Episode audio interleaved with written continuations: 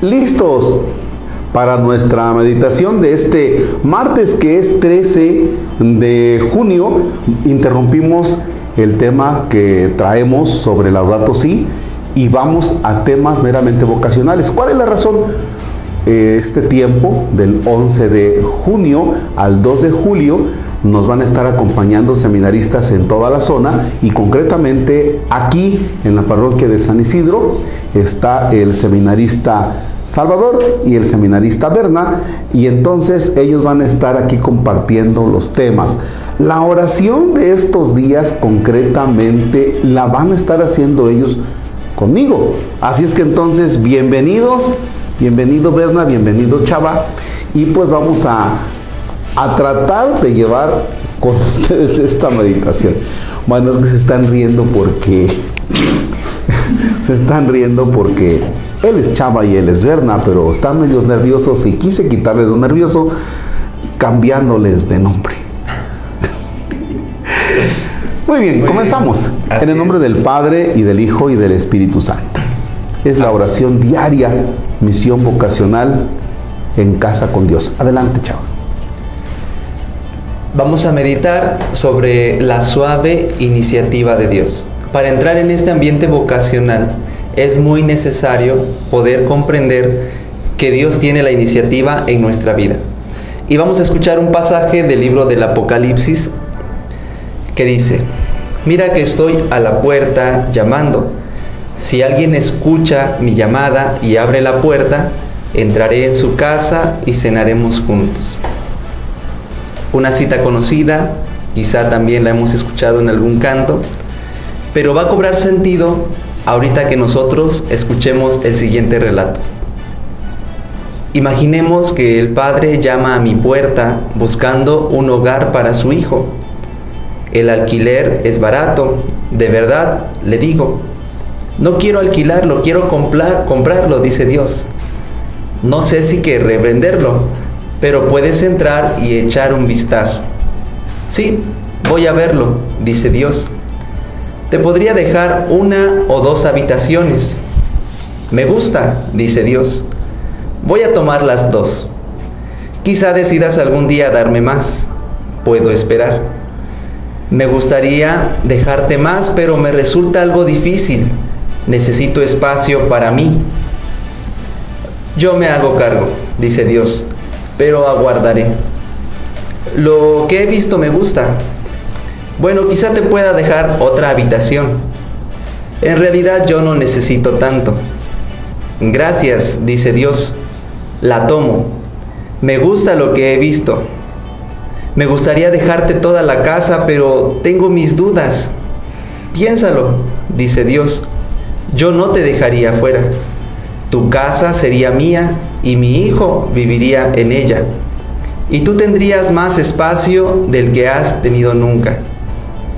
No entiendo lo que me estás diciendo. Ya lo sé, dice Dios, pero no puedo explicártelo. Tendrás que descubrirlo por tu cuenta. Y esto solo puede suceder si le dejas a Él toda la casa. Un poco arriesgado, ¿no? Así, así es, dice Dios pero ponme a prueba.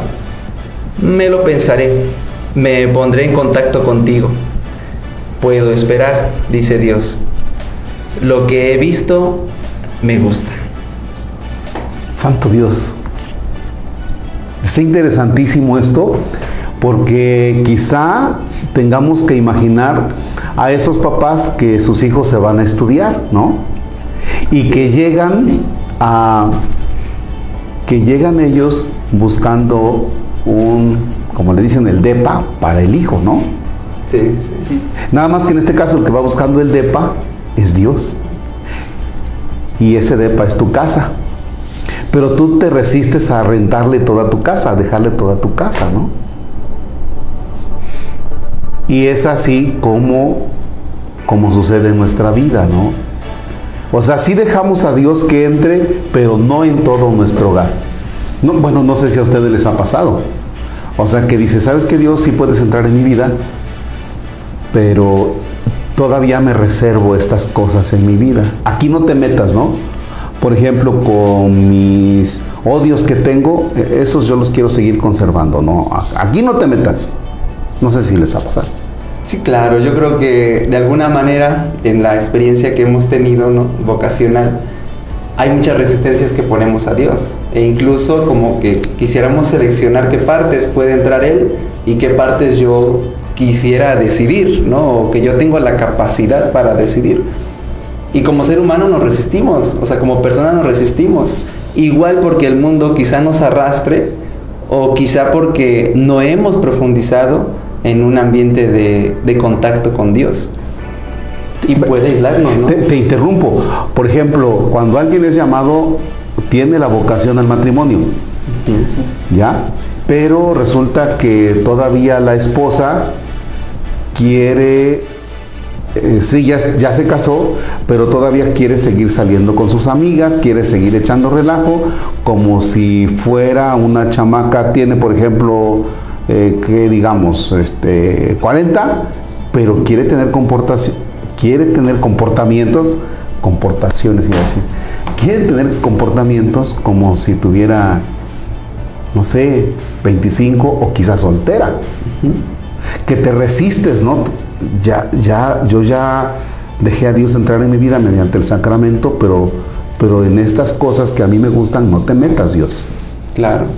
Y sobre todo, no sé si al final del cuento nosotros pudimos notar que Dios espera con mucha calma, o sea, con una, con una compasión tan amorosa, tan cercana, que uno a veces pasa desapercibido y Él te lo está diciendo, espera, yo confío, me gusta lo que me dices. Esas pequeñas motivaciones que uno le va dando también a Dios, a eso le agrada, pero a veces lo dejamos a un lado, ¿no? Sabiendo todo el amor y toda la compasión que Él nos tiene, que a pesar de que le vamos diciendo no, pero tal vez sí, ahí está su presencia. Y si no lo descubrimos en nuestra vida, pues nos va a ser difícil caminar en la vocación que estemos, en la yo, vocación. Yo le digo mucho a, las mamás, sobre todo a las mamás cuando vienen a acusar a un hijo, ¿no? Es que mi hijo no se quiere acercar a Dios. Y deje de estresarse. O sea, porque no es cosa de usted. Usted ya lo formó tal vez de que, desde que nació hasta que tiene 19, 20 años.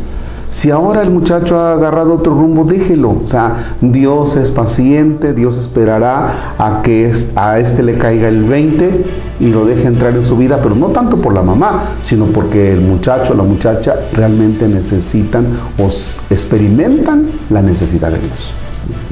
Bueno, los interrumpí, ¿eh? porque iban ahí duro con esto. Berna, continuamos, Berna.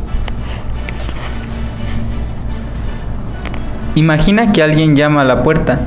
Al abrir, te encuentras allí con Dios. ¿Cuál es tu primera reacción? Invítale a entrar, ofrécele un asiento, inicia una conversación, háblale de tus intenciones, deseos, planes, temores, acerca de estos ejercicios que estás ahora empezando. Escucha lo que Él te diga, después respóndele.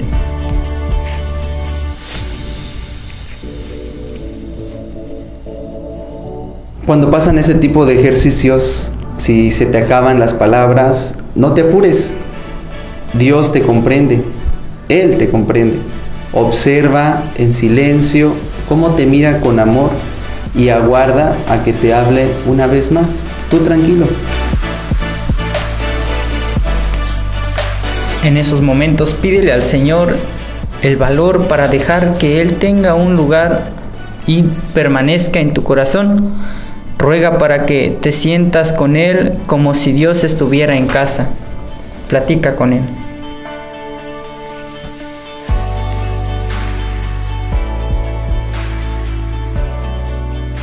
Para ese tipo de oración y meditación, queremos hacerte una invitación muy especial y que aparte de que te pongas en la presencia amorosa de Dios, trata de hacer un examen de tu oración cómo lo haces independientemente de la actividad que estés realizando, cómo te sientes. Y si puedes, lleva un registro o un diario en donde anotes las iluminaciones o inspiraciones que te han surgido después de hacer tu oración. Muchas veces nos pasa que al ponernos en contacto con Dios, pues queda en el momento y ahí lo dejamos y la idea o la inspiración ahí se quedó. Pero si la anotamos y le damos seguimiento, entonces podemos dar un cambio y nuestra oración ya no es algo estático, sino ya es algo dinámico que yo puedo trabajar y realizarlo en mi vida. Ahora juntos decimos, Padre nuestro, que estás en el cielo, santificado sea tu nombre.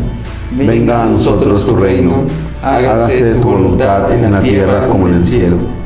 Danos hoy nuestro pan de cada día, perdona nuestras ofensas, como también nosotros perdonamos a los que nos ofenden. No nos dejes caer en la tentación y líbranos de todo mal.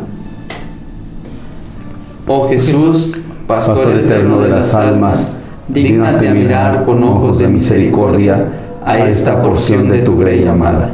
Señor, gemimos en la orfandad, danos vocaciones, danos sacerdotes santos.